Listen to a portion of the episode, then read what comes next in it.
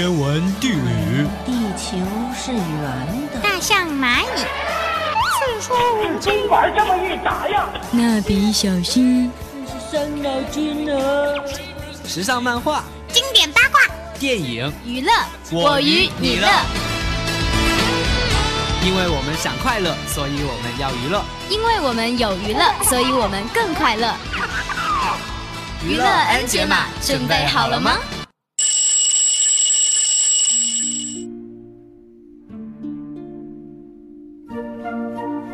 娱乐 N 解码，解码进行时。大家好，我是嘟嘟。大家好，我是维维。哎，嘟嘟，在你看来，一部电影的成功都有哪些因素呢？在我看来，一个电影的成功不仅仅靠演员和投资，最重要的还有导演。每个导演都有自己的想法、性格和构思，甚至连自己的家都很独特。最近呀，《水形物语》这部电影就正好印证了你的想法。导演托罗的家位于洛杉矶郊区的圣费尔南多谷深处，托罗还将自己的家取名为荒凉山庄，这在外人眼里简直就是噩梦一般的存在。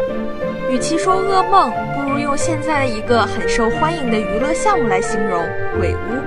这整栋别墅有十六间小型图书馆，每一间都有自己的主题，陈列着各种书、碟、模型、蜡像等奇奇怪怪的摆件。一进大门，巨大的保里斯·卡洛夫头像就出现在头顶。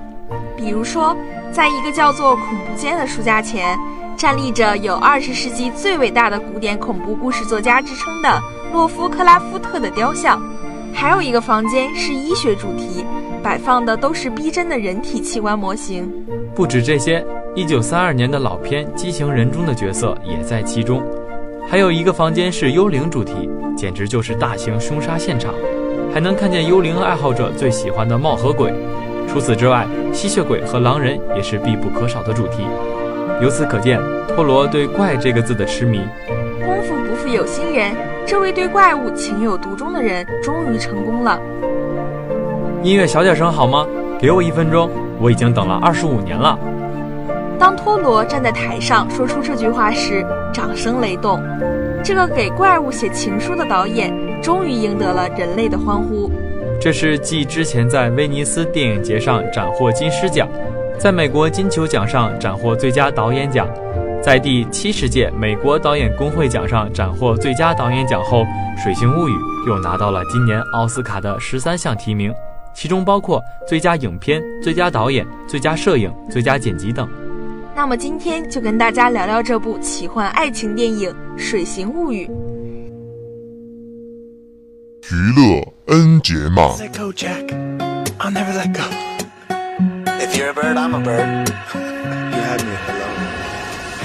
那些闪光的片段。我爱。I love you。I wish I knew how to quit you。差一年，一个月，一天，一个时辰。那些智慧的语言。我少读书，你唔好呃我。我唔係針對你，我係話在座咁多位都係垃圾。光影微劇場開始啦！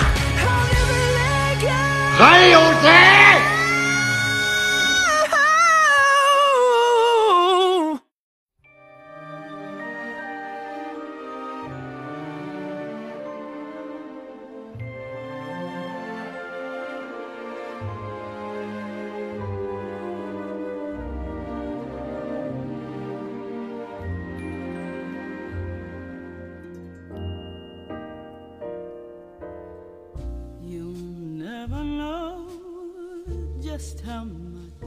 其实《水形物语》的故事非常简单，三句话就可以讲完。首先，鱼人被捉，运到一间秘密的研究所；其次，哑女是研究所的清洁工，在工作间隙跟鱼人用手语沟通，喂他吃鸡蛋，放音乐，两人逐渐成为好友。最终，鱼人面临被解剖的危机时，哑女斗智斗勇将其救出。耳朵们听上起来可能很简单吧？好像不是什么新颖的题材，然而就是这样一段老套的人鱼恋，却得到了各大挑剔艺术电影节的青睐。通常，一般电影里的怪物命运是这样的：人们发现它，躲藏它，消灭它，一如哥斯拉、汉江怪物或者金刚。但这位导演托罗电影里的怪物不一样，他的怪物往往引人惊叹，能与人对话，并且可以毫无保留地将你拉进那个恐怖又瑰丽的魔幻世界。我仿佛在这部电影里就找到了那一种爱情，就像那句话：“爱你就像爱我自己。”在你的身上看到了是完全的自己，无关物种，无关性别。在这部电影里，正好是一种非常规的爱情，深刻而又强烈的传达出来这样的爱情。《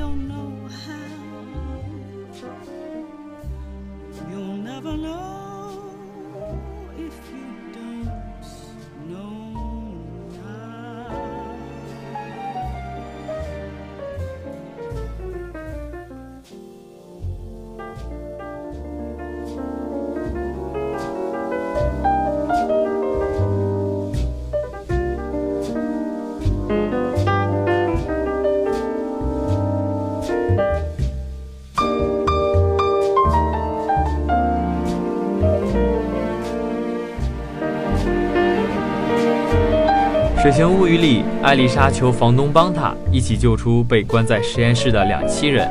她说她是她见过最孤独的人，但是房东拒绝了她，说这是犯法的，说她只是一只怪物。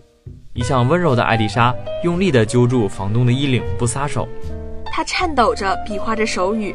我张开嘴巴像他一样，我发不出声音像他一样，所以我是什么？他看我的眼神，他不觉得我是不完整的，他视我为本身的样子，他很高兴见到我，每一次，每一天。其实这些话也是在讲他自己。他每天白天休息，晚上到实验室当清洁工，听朋友泽尔达喋喋不休地吐槽自己的丈夫，偶尔照顾穷画家房东，听他评论各种明星。对于这些与外界仅有的联系，甚至都说不上是交流。艾丽莎往往都只是笑一笑，没有回应。她是孤独的。当她看见和她一样发不出声音、被铁链锁住脖子的两栖人，她不觉得那是怪物，因为她在他身上看到了自己。她甚至能够和他有交流。艾丽莎给他煮鸡蛋，教他手语，给他带唱片，和他一起边听音乐边吃午餐。只要能见到他。他连拖地都忍不住跳起舞来，每一次，每一天。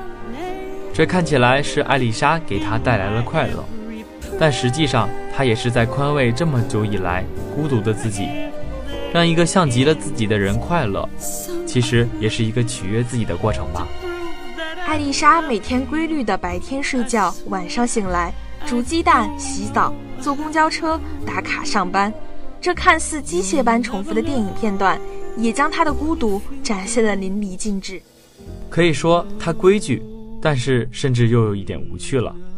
两栖人出现以后，他开始做一些很疯狂的事情。他会用毛巾把浴室的门堵上，然后开着水龙头让水灌满整个浴室，并漏到楼下的电影院。换了一双红色皮鞋，会不顾一切，愤怒地策划营救计划。他开始慢慢改变，会迷之微笑。对凶恶的上司会比出鄙视的手势，他就像生活中的我们一样，会为了一个足够珍贵的人，一夜之间体内的系统全部紊乱，再也不像以前的样子，甚至做出许多反常的行为。然而，在艾丽莎身边，她的房东很喜欢去一家快餐店，明明那里的柠檬派很难吃，他却总是去买。他不许艾丽莎吐出来，他会说：“先存着吧。”但是当他打开家里的冰箱，你会发现里面已经塞满了他自己都吃不下的柠檬派。秃顶的他还会在去快餐店之前戴上假发，会对老板一句“请你下次还要来”反复斟酌，问艾丽莎：“这是不是真心的？是不是代表他已经记住我了？”艾丽莎还有一个朋友叫泽尔达，她总是吐槽她的丈夫，却依然把她每天当巨婴一样照顾。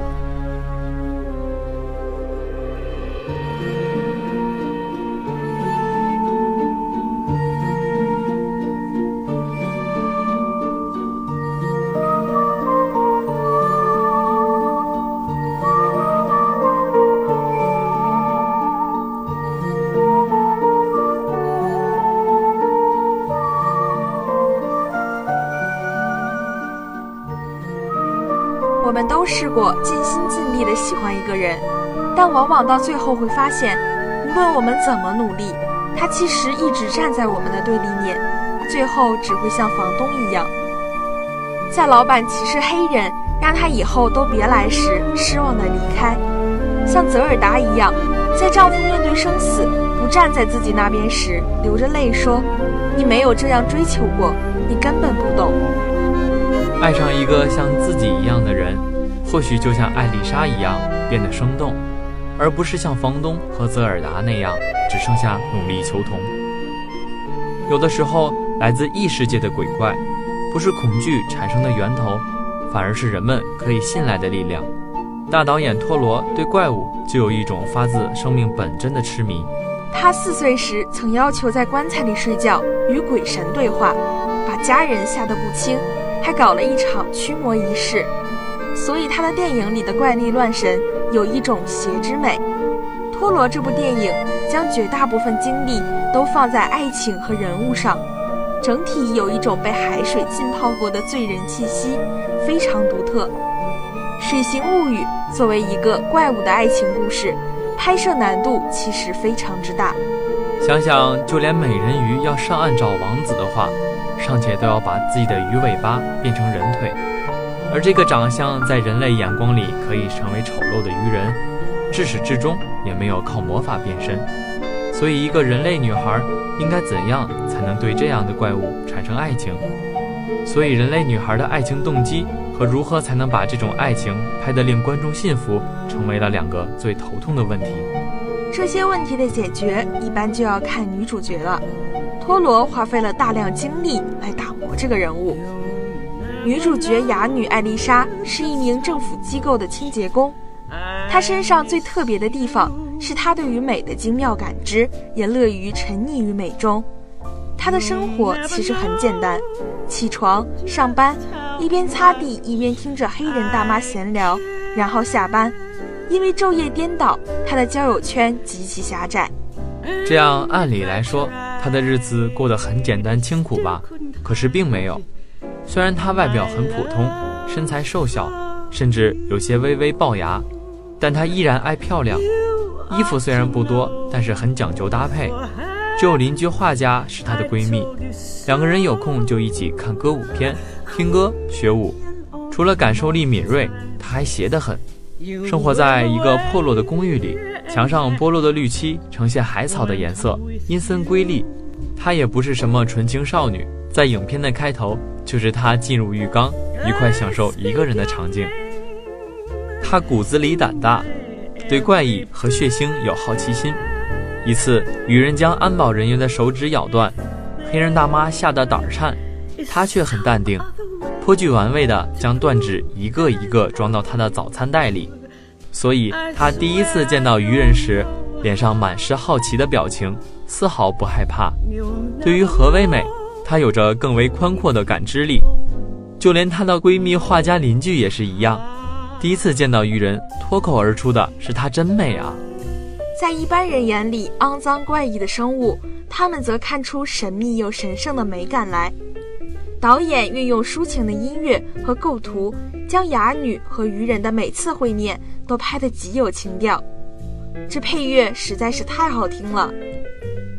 他将自己的鸡蛋给鱼人吃，跟他分享自己喜欢的音乐，甚至隔着水缸壁跳舞。浪漫的情绪在渐渐滋生。你会发现，唯有在鱼人面前，他才能安心地施展自己的女性魅力。从某种程度上说，他首次从愚人那获得了一种平等的目光，而这是他梦寐以求的。在日常生活里，别人总是哑巴哑巴地称呼他，不断强化他的残缺。就算是安保头子的不屑，也是充满着居高临下的恶意。而愚人不同，愚人会对他倾慕心动。当哑女将手轻轻扫过愚人的皮肤时，它流动着蓝色的荧光，我想这才是真挚的爱情吧。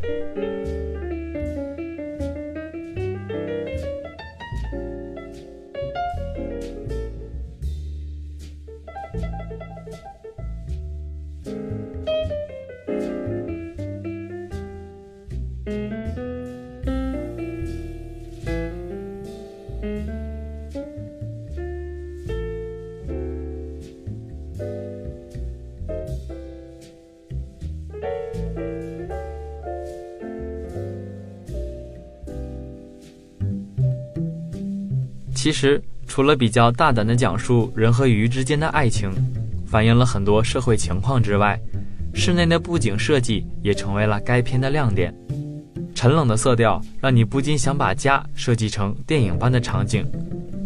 《水形物语》本身就是讲述了一场人兽恋，再加上兴起二十世纪四十到五十年代美国兴起的怀旧风，而刚好该片讲述的就是一九六二年冷战时期的故事。女主家的装修风格也妥妥地重现了美国怀旧设计，每一件复古的家具都代表着无需遵循传统的任何束缚，以新的设计手法去赋予新的生命，达到放松和温暖的目的。人们常说，你生活的环境就是你的自画像，女主的生活空间就是她的写照。她大胆地追求刺激与人鱼的爱情，正如这个空间的怀旧寓意一样，充满了故事性。女主的家看似格外古旧，但是温馨和舒适。从实木衣柜到复古电视机，无不奠定了一种故事基调，也给后续的故事埋下了伏笔。公寓的墙面刻意做成涂料层层脱落、反复涂刷的样子，斑驳的色彩凸显了艾丽莎的生活窘境。然而，在剧组的精心设计之下，褪色的墙体、简单的家具、破旧的地板，还有窗外的阴雨延绵，却组成一幅和谐的画面，宛如童话中的场景一样。You'll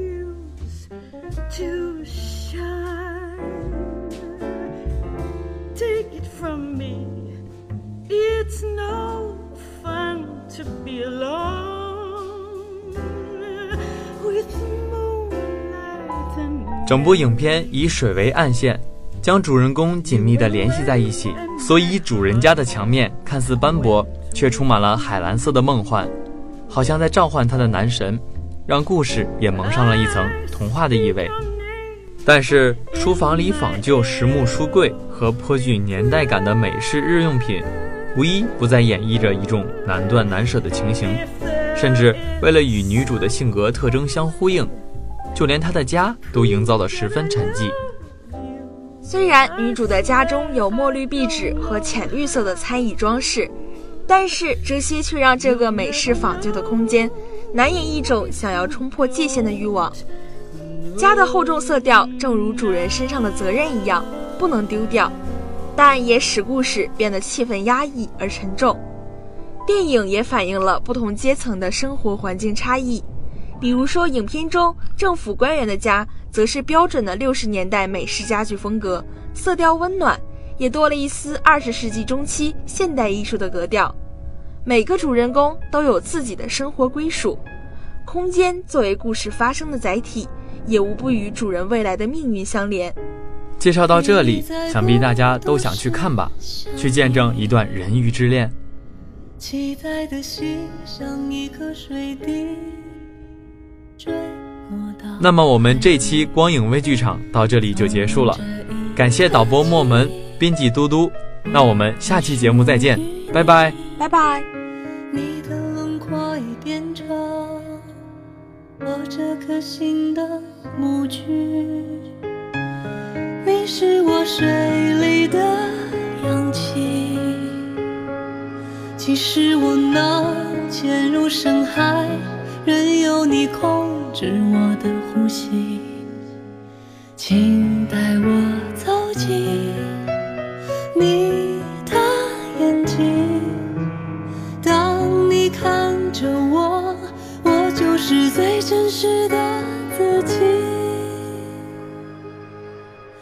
爱是水做的你。每当我想起，温暖身体，静静的想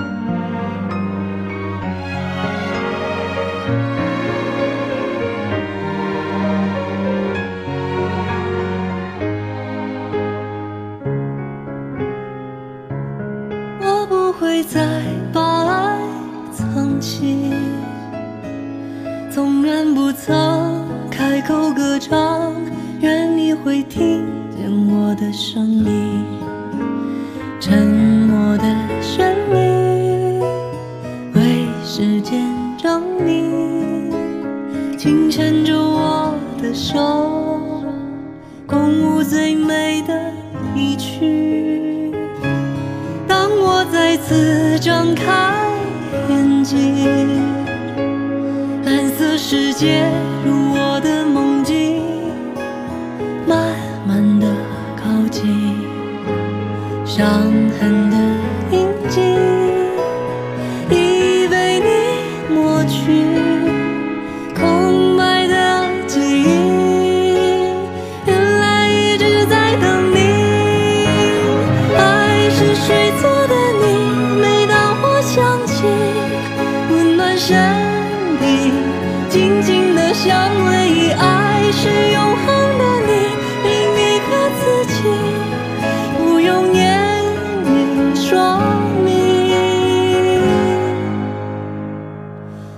就随你去。